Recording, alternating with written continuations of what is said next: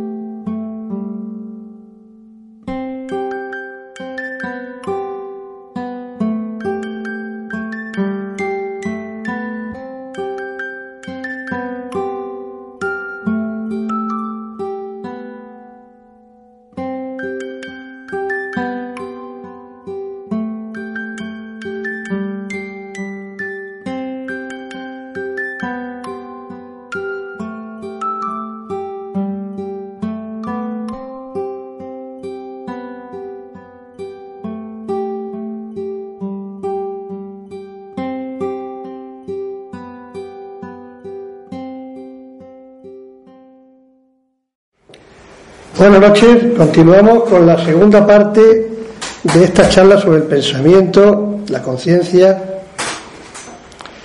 Decíamos que era, eh, en la charla anterior, que era muy corriente hoy en día minusvalorizar un poco el pensamiento, entendiéndose que quizá el pensamiento era el gran obstáculo para alcanzar la conciencia. Incluso se oyen frases de, de distinto calado, como mente cállate, etcétera, etcétera como si esa orden fuera obedecida o pudiera ofrecerse. Si ya decíamos en la charla anterior que toda instrucción que se le dé a la mente en la negatividad va a reforzar la negatividad. Y toda instrucción que se le da a la mente en la positividad la potencia la positividad. Por lo tanto, decíamos que era mejor caminar hacia la luz que combatir la oscuridad. Para que la mente sea quiete es mejor uno situarse relajadamente, centrándose en, la conciencia o sencillamente viendo pasar los, los pensamientos, que dando una instrucción. Cuando uno da una instrucción negativa a la mente, la mente se afianza en ella. Y, y es, mucho, es mucho peor. No se lo recomiendo. Es mejor afianzarse en la luz, afianzarse en la serenidad. Decíamos que el Kibalión afirmaba que el universo entero es mental. A partir de ahí, si el universo entero es mental, si el todo es mente, entonces nosotros somos creaciones mentales también y por lo tanto eh, es el pensamiento se deviene un instrumento de primera de primera cualidad. Hablamos del principio de vibración del Kibalión, que decía que nada estaba inmóvil, no hay ningún órgano del cuerpo humano que pueda estar inmóvil sin morir. El cerebro tiene un número de minutos a partir del cual es irreversible. Casi todos los órganos que se paralizan, a partir de cierto momento es irreversible el daño. Naturalmente la mente, la mente que es la gran discurridora, especialmente en un mundo como el actual. Tengan ustedes en cuenta cuáles son los estímulos que la mente recibe hoy en día. Hoy en día estamos eh, viendo una, una película en televisión, estamos contestando cuatro WhatsApp a la vez, estamos recibiendo en una tableta unos mensajes o unos correos que también estamos consultando y estamos charlando. Al tiempo, la mente está dirigiendo todo nuestro organismo ¿eh? y a su vez está teniendo en cuenta el olor, el sabor, la textura. Imagínense la cantidad de información. Y cada vez la mente está siendo llevada a un mayor grado de velocidad, porque todo esto supone una compulsión. Ustedes comprenderán que esta compulsión, esta aceleración, nos va a dificultar lo que llamamos aquietar la mente. Tendremos que empezar por introducir hábitos de serenidad, eh, para poder realmente llegar a un punto en el que nos sentemos, por ejemplo, a meditar y podamos quitar la mente. Porque la hemos estado sobreexcitando permanentemente. Pero como ya decimos, todo es vibración. No hay nada que deje de vibrar ni un segundo. Todo está en permanente vibración. También hablamos de que hemos dicho los distintos niveles de vibración, a mayor espiritualidad, menor espiritualidad. Y también el Kibalión nos habla del principio del ritmo. Todo fluye, todo refluye. En el mismo sentido que va, que se mueve el péndulo, retrocede. Esto también en, la Kabbalah también se estudia perfectamente en el, en árbol de la vida. ¿De qué trata todo esto? ¿Cómo se libera uno?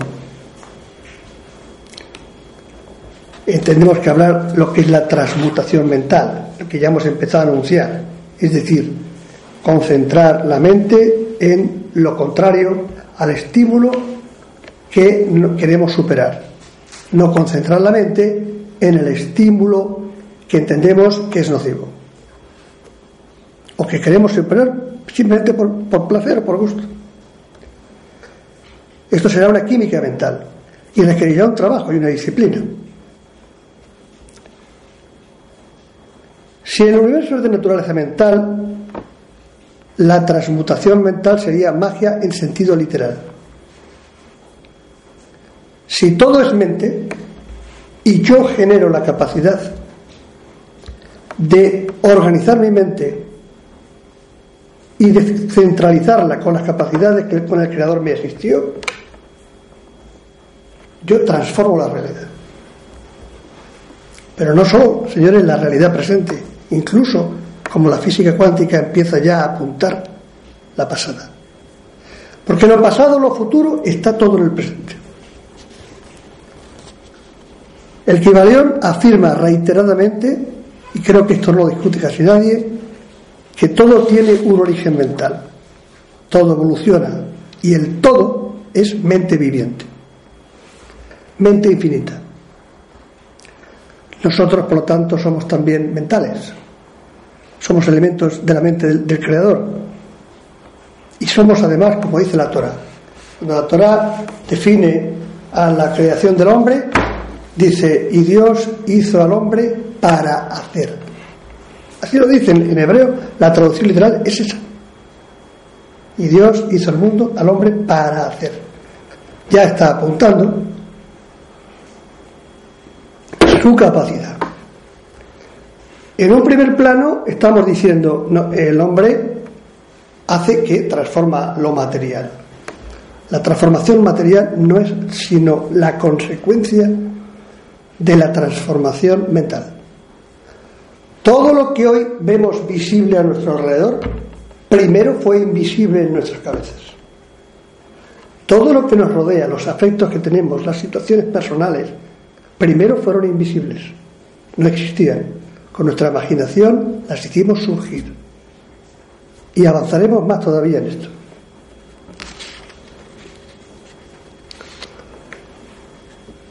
La Kabbalah afirma, como es arriba, es abajo, y como es abajo, es arriba.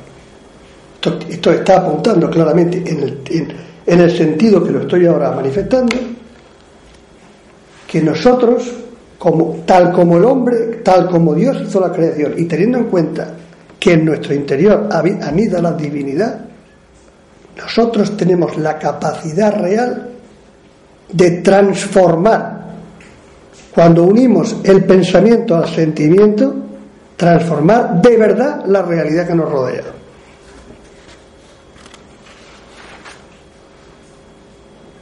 Por tanto, el mundo y el hombre dentro de él es la conciencia objetivada. Pero la conciencia, al menos en este plano, tiene dos aspectos que quiero tocar. La llamada mente consciente y la llamada mente subconsciente. La llamada mente consciente, como ustedes saben, por el principio de polaridad del, del existe un elemento positivo y un elemento negativo, existe un elemento masculino y un elemento femenino funda, que no es absoluto, pero fundamentalmente. La parte consciente es la parte masculina La parte subconsciente, creadora, es la parte femenina. La parte consciente tiene que ver con mis ideas, con mis emociones. Y la parte subconsciente es va a recibir el impacto de una idea potente con, una, con un sentimiento, lo va a imprimir y va a desarrollar una serie de mecanismos que van a transformar mi realidad, siempre y cuando yo crea absolutamente que ese, ese pensamiento y esté en el estado de estar en el sentimiento. Por ejemplo, pongamos un ejemplo básico. Si yo digo estoy, voy a, curarme, planteando un tema de enfermedad, yo digo, me voy a curar. Eso es un pensamiento aparentemente positivo, pero en realidad es una afirmación negativa que el subconsciente va a leer como que estoy enfermo. Porque si me voy a curar es que estoy enfermo. Y como el subconsciente solo trabaja en el presente, en el ahora, y en base a lo que yo creo y le transmito como real, siendo así que al subconsciente le importa muy poco la realidad, sino la realidad entendida por, por él, por mí mismo, va a resultar que si yo le digo al subconsciente me voy a curar, él entiende y traduce yo estoy enfermo. Y lo que voy a potenciar es mi estado de enfermedad. Si yo le digo al subconsciente, yo soy, voy a enriquecerme. Lo que el subconsciente entiende es, yo soy pobre. Sea o no verdad. He conocido miles de, ricos pobres. Y al subconsciente le va a dar una serie de situaciones a la persona que dice eso para hacerle para producirle esa pobreza. Hay una frase en. Ustedes conocen el libro de Job en la Torah. En la Torah, en la Biblia, está el libro de Job. Ahí se describe un hombre cargado de desgracias. Un hombre querido por Dios, cargado de problemas, cargado, muere la esposa, se arruina, etcétera, etcétera, etcétera. Es largo de analizar ese desarrollo. ¿Cuál es la última frase que Job dice antes de comprender? Dice, todo lo que yo temía me pasó. ¿Comprenden ustedes? Todo lo que él incorporaba como algo real sucedió. Perdió la esposa, perdió sus bienes, perdió todo esto. Ya le están ustedes diciendo el enorme impacto que tiene la idea unida a la emoción en el subconsciente. El subconsciente es, como dice en la Torah, el sabio de Israel que no descansa nunca, no para. El, subconsciente está permanentemente con nosotros, en activo, aunque nosotros no lo percibimos. El consciente solo contacta con el subconsciente en un diálogo fructífero en dos momentos, en el momento del sueño y en el momento de la oración. En el momento del sueño, el subconsciente, yo tengo unas impresiones personales o tengo una idea central. Siempre hay ideas fundamentales, obsesivas. Esa idea con la que yo me duermo es la idea que el, subconsciente va a entender como real. Y si no, y si yo eh, tomo el hábito de ir a dormir con la misma fluidez que un amante va al, lecho de la esposa, es decir, preparando el momento de encuentro con el subconsciente, eh, situándome en una idea positiva que además entiendo que es real, intentando sentir como sentiría si realmente estuviera en ese estado. A pesar de lo que digan las circunstancias físicas que yo creo, creo ver, tendrá efectos en mi realidad. Efectos directos. Esto lo ha estudiado muy bien un, americano ya fallecido que se llama Neville Goddard. Lo estudió perfectamente. Eh, hay algunos vídeos sobre esto, se pueden estudiar. Hay quien hace talleres en este tipo. A mí no me gustan los talleres. Ustedes saben, no me hacen mucho. podemos hacer reuniones las ustedes quieran, pero no los talleres. Porque en definitiva, de lo que se trata es que ustedes mismos desarrollen estos principios básicos que yo les ofrezco. Norma fundamental. Si esto es así como yo lo estoy manifestando y como lo manifiestan otros autores de mayor nivel que yo, resulta de absoluta capital importancia que ustedes desechen toda idea negativa. Soy gordo, soy bajo, soy feo, cualquiera. Soy pobre. Toda idea negativa debe desecharse. Estoy enfermo, no veo, estoy sordo. Todo eso, eso, eso todo eso es, hay que levantarse diciendo, oigo. Si alguien le dice, está sordo, no, no, es solamente que si soplo la nariz, ya oigo. No, es una forma de afirmar que estoy, que oigo, y oigo cuando hago eso. Es decir, y esto que le digo a ustedes no son teorías. Si ustedes analizan su vida, verán que antes de generarse una enfermedad grave, primero ha habido una obsesión, ha habido una impresión personal negativa. Hemos aceptado primero una situación negativa y eso ha generado una profunda depresión o un gran nivel de enfermedad. Porque el subconsciente no genera ideas, acepta lo que la mente le da. Y las impresiones que recibe las entiende como reales y verdaderas. ¿De qué manera podemos, eh, podemos ya podemos decir, afirmar que el subconsciente en ese sentido es una de las matrices, o la matriz de la creación en estos planos? Yo puedo cambiar mi situación cambiando mi modo de pensar, siempre y cuando esté en mi emoción y siempre y cuando yo esto lo plantee una, una, una meta con constancia y sobre todo me intente situarme, como digo, en el yo soy. Porque todo lo que viene a nuestra vida es, es nuestro. No hay nadie que tenga nada que no le corresponda. Como decía un, un, rabino antiguo, decía, en realidad el ladrón lo que hace es coger anticipadamente lo que de todas formas es suyo. Esa es la cuestión. Si hubiera esperado hubiera llegado a su vida igual, solo que él acelera el proceso por procedimientos absolutamente innobles. Ha sido seducido por un mal pensamiento, porque la riqueza que tiene que llegar le llegaría de cualquier manera solo que de otra manera. Nadie tiene nada que no sea producto de sí mismo.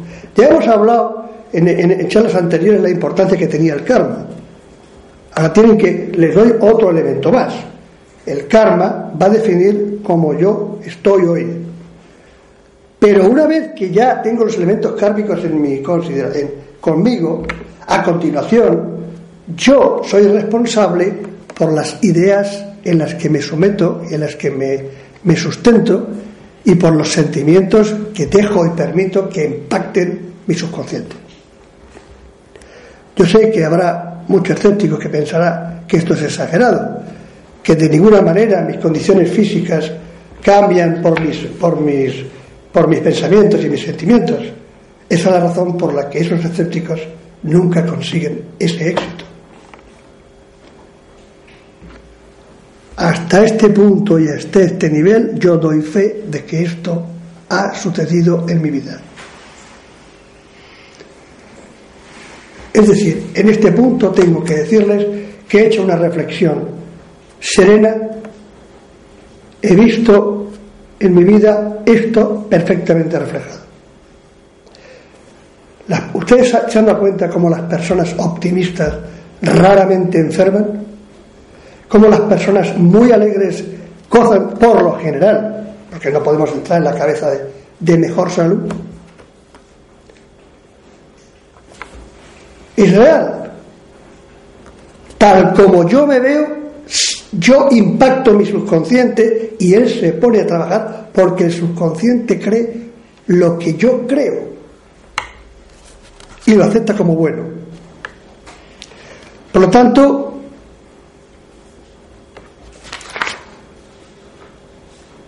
debemos cuidar como digo, los sentimientos y los pensamientos que tenemos.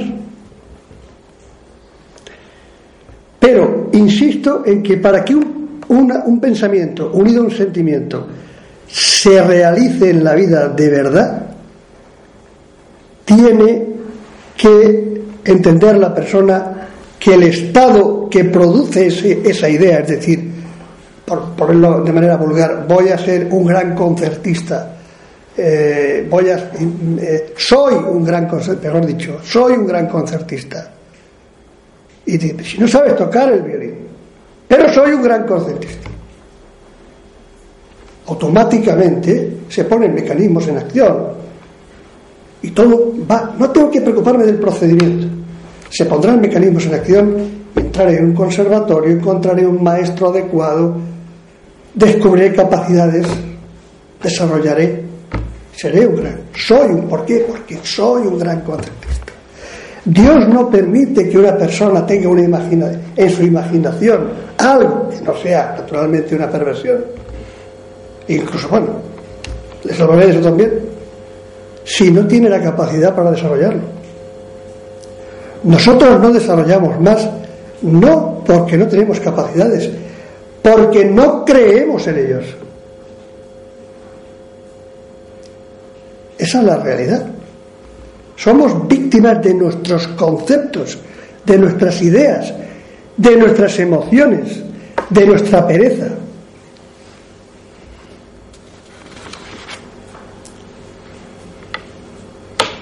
Así que, dado que el hombre tiene un cuerpo con un filtro emocional enorme, es muy importante aquello que dejamos penetrar dentro de nosotros.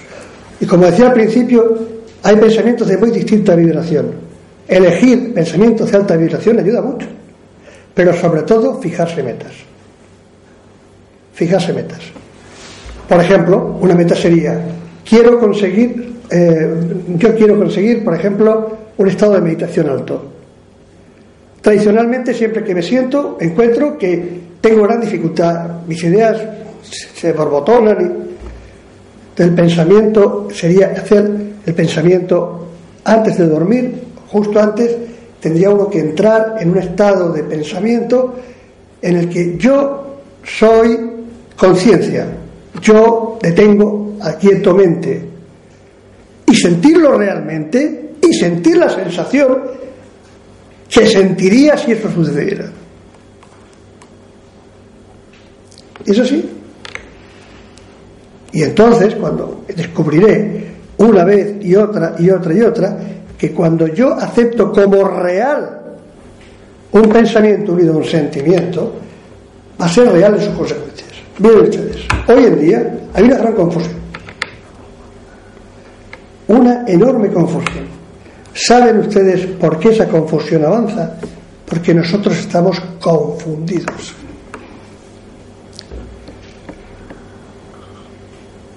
Grandes sabios e incluso magia negra que existe.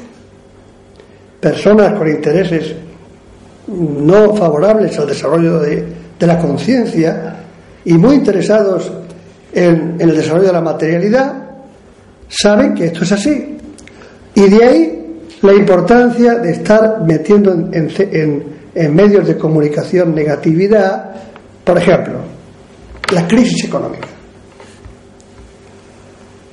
La crisis, ustedes se han fijado que la crisis económica cuando empieza es casi imperceptible. Simplemente una serie de medios de comunicación empiezan a decir, hay crisis. Usted no lo ve. Sí, los indicadores económicos, usted no lo ve. A cabo de unos meses efectivamente hay crisis, hay despidos masivos, tal. ¿Por qué? Porque se ha conseguido introducir en la sociedad un estado de conciencia y de pensamiento de crisis, que además es sentido por la sociedad y comprobado porque después hay despidos y porque hay bancos que cierran. Pero todo empezó en la afirmación hay crisis. Y esto es muy peligroso porque también decimos, la tierra se está destruyendo. En la medida en que yo digo la tierra se está destruyendo y siento que la Tierra se está destruyendo, el subconsciente colectivo está, de hecho, trabajando por la destrucción. Y es real en sus consecuencias. Por lo tanto, los estados de pensamiento, unidos a las emociones en ese trabajo, van a crear un impacto muy grande en el subconsciente personal, en la vida propia, y naturalmente cuando hablamos de las naciones y los pueblos, en las sociedades, que va a ser real en sus consecuencias. Si por el contrario todos nos pusiéramos a pensar, creyéndolo y sintiéndolo, la crisis ha finalizado, yo les aseguro a ustedes que duraría, es decir, ya ha terminado. La crisis termina cuando termina el concepto mismo y el sentimiento. Es así. Y esto, ¿por qué es tan importante para los poderosos los medios de comunicación? Porque son instrumentos de generación de conciencia negativa. Hoy en día son miles las películas que hablan de la penetración de extraterrestres agresivos, la penetración del mundo, que la, gran ola que acaba con el mundo, todo es que nos está creando un estado mental que nos lleva a aceptar y sentir que tenemos los días contados. Eso generará un estado de conciencia, una, una emotividad que unido es tan explosivo como que realmente tengo los, días contados, como humanidad. Generar pensamiento negativo a esos niveles, unido a lo emocional, es enormemente peligroso. Pero también es una fuerza. Es decir, si todos llegamos al, convencimiento de que algo es así, será. Para mí y para ustedes.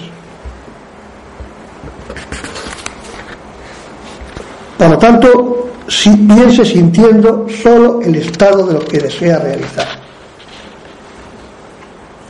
Si usted piensa que su matrimonio ha fracasado, ya ha fracasado. Si lo siente, finaliza. Si usted piensa que su matrimonio es maravilloso, lo hace maravilloso.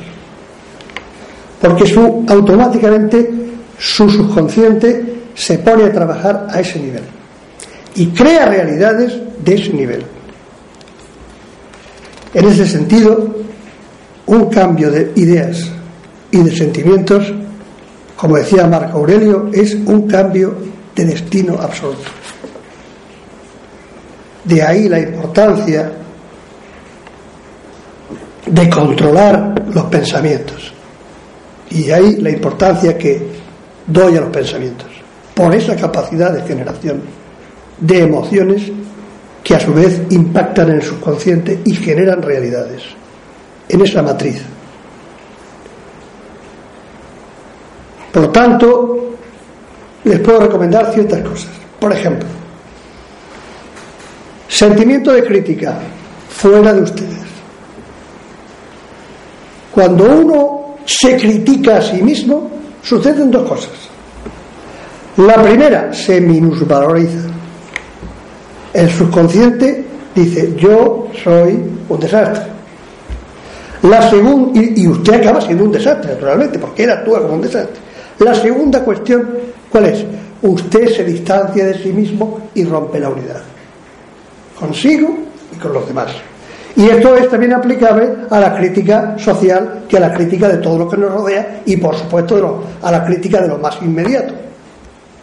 Porque también les tengo a ustedes que decir que nosotros tenemos cierta capacidad de influencia en las personas que nos rodean. Después hablaremos del poder de la oración en ese sentido.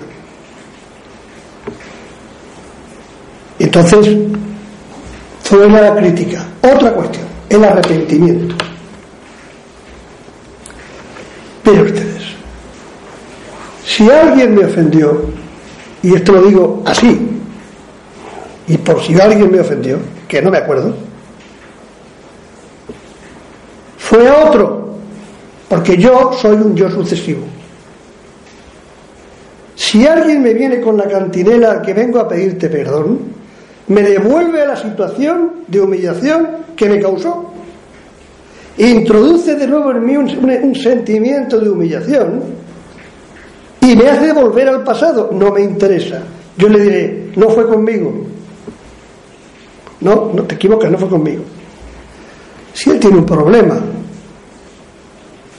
lo que tiene que hacer es transmutarse hacia la bondad, hacia no humillar a los demás. Conmigo, que lo deje.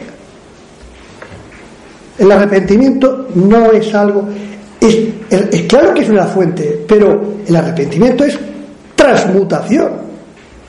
No es cebarme, en, es cambio la situación. Hice daño, ya ni me acuerdo. Hay que hacer el bien. Es imposible que a mí me devuelvan lo que me quitaron porque yo no soy el mismo al que le robaron. Porque yo me permito ir sucesivamente cambiando mis yo. A mí no me robaron, le robaron a otro. Yo no soy aquel a que se ofendió. Así que el sentimiento de arrepentimiento, en sentido estricto, sencillamente sería transmutación. Reconozco, sin crítica, sin minusvaloración. ¿Yo qué soy? Conócete a ti mismo no es fustígate a ti mismo. Es conócete serenamente a ti mismo. Y, lo que veo es odio, veo eh, agresividad o veo mm, orgullo, pero no debo analizarlo como esto está bien, esto está mal, ¿no? Esto es lo que hay en mí. Bien, pues me focalizo hacia lo opuesto porque digo, eh, prefiero lo otro pero no debo hacer esto, debo hacer todo esto. Cada vez que uno intenta combatir contra una emoción negativa, la fortalece. Céntrate en la luz. Céntrate en el pensamiento positivo.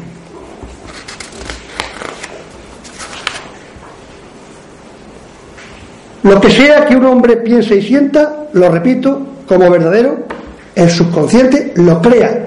Y esto no es una metáfora.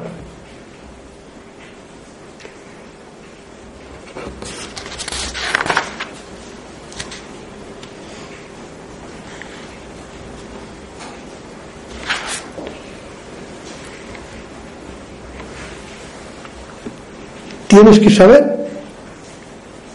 que con, sentimiento ya eres lo que deseas ser. Porque, como he dicho, el tiempo no existe. Es una ficción del yo mental. Lo que deseo ser, ya lo soy. Y si tú aceptas eso, comprenderás que cuando en tu cabeza deseas sabiduría, ya es sabio.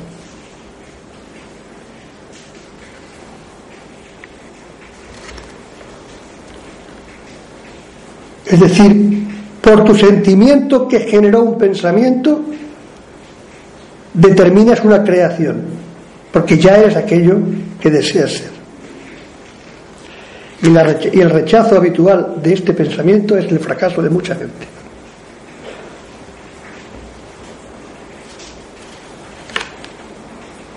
Tienes que comprender, tengo que comprender contigo, que no tengo nada que cambiar a mi alrededor. Solo tengo que cambiarme a mí mismo y la estructura y modo con que miro el mundo que me rodea y con, que me miro a mí mismo. Hay que salir del pasado, salir del mundo de las apariencias, lo que llaman los hindúes mayas, y adentrarse en el mundo de la conciencia partiendo de un pensamiento que me permita dar ese paso, de un sentimiento que me permita llegar ahí. En la determinación de Buda, cuando se sienta en el árbol, hasta que yo no consiga la iluminación no me, no me levanto de aquí. Ya estaba iluminado cuando decidió eso. Ahí llegó la iluminación, el resto es un desarrollo. Porque ya era un iluminado en ese punto, en esa decisión. Así que a través de esa habilidad para sentir y pensar que tú vas a crear, dominas la creación, porque eres un hijo de Dios, hecho a su imagen y semejanza, dotado de capacidades creativas. Buenas noches y hasta la próxima.